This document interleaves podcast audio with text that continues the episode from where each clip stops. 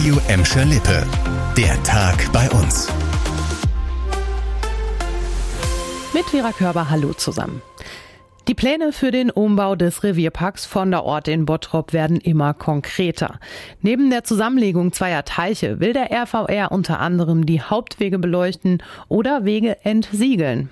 Weil der südliche Teil des Parks aber unter Denkmalschutz steht, sei die Umsetzung der Bauprojekte eine große Herausforderung. Das hat uns Susanne Brambora-Schulz vom Regionalverband Ruhr gesagt. Für den Revierpark Vonderort ist es noch ganz speziell, weil der Revierpark Vonderort steht im südlichen Teil unter Denkmalschutz. Er ist also denkmalwürdig, was uns als Planer vor eine große Herausforderung stellt, weil wir wollen auf der einen Seite den Park wieder attraktiv machen, wir wollen ihn in seiner Biodiversität erhöhen und gleichzeitig müssen wir aber den Denkmalschutz berücksichtigen. Diesen Herbst sollen dann die Rodungsarbeiten für die geplanten Bauprojekte beginnen. Nächstes Jahr gegen Ende April dann die Bauarbeiten selber. Morgen will der RVR außerdem die Pläne für den Revierpark Nienhausen in Gelsenkirchen vorstellen. Die Beschäftigten im Einzelhandel bei uns kämpfen ab heute um mehr Gehalt.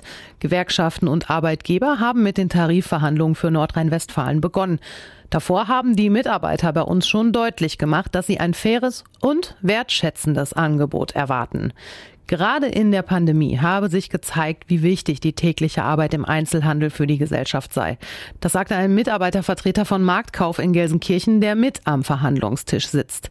Eine Kollegin aus der Gelsenkirchener Primark-Filiale will vor allem erreichen, dass die Tarifverträge allgemein verbindlich werden.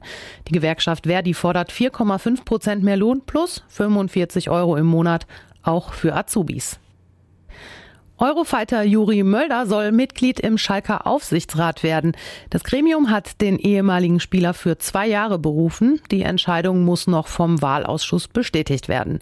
Mölder habe sich nach einigen Gesprächen bereit erklärt, wieder Verantwortung für den FC Schalke zu übernehmen, heißt es von Aufsichtsratschef Jens Buchter.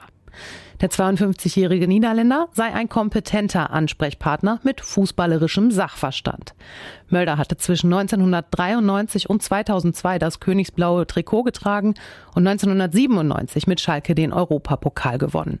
Im Aufsichtsrat ersetzt er Dirk Metz, der gestern zurückgetreten war.